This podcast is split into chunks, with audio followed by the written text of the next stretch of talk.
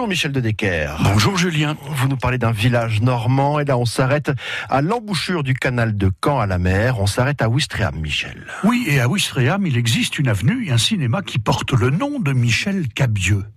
Et pourtant, ce garçon-là n'a pas du tout fait une carrière de comédien.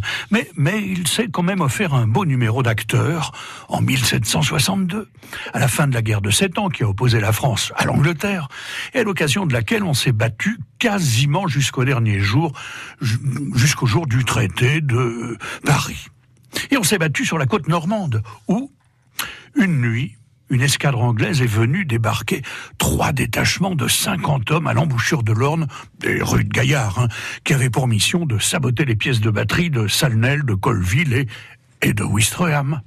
Après quoi, le lendemain, les Anglais avaient prévu de remonter l'Orne jusqu'à Caen, d'assiéger la grande ville et de s'ouvrir un chemin à travers la Normandie, mais, mais c'était sans compter sur notre Michel Cabieux, un sergent garde-côte qui vivait dans une petite maison isolée à l'extrémité nord de Wistreham, une maison dont les fenêtres donnaient sur les dunes et sur la mer, ce qui lui permettait d'être toujours aux aguets. Et c'est ainsi qu'il a été en mesure de repérer l'arrivée de l'ennemi. Mais que pouvait-il faire, lui, tout seul, contre trois détachements de cinquante hommes? Eh bien, il va y aller à l'esbrouf, comme on dit. Il va marcher seul vers l'envahisseur en lui faisant croire qu'il était à la tête d'une véritable petite armée. Mais comment s'y prend-il? Eh bien, comme il fait nuit noire, il court de place en place pour faire feu de temps en temps.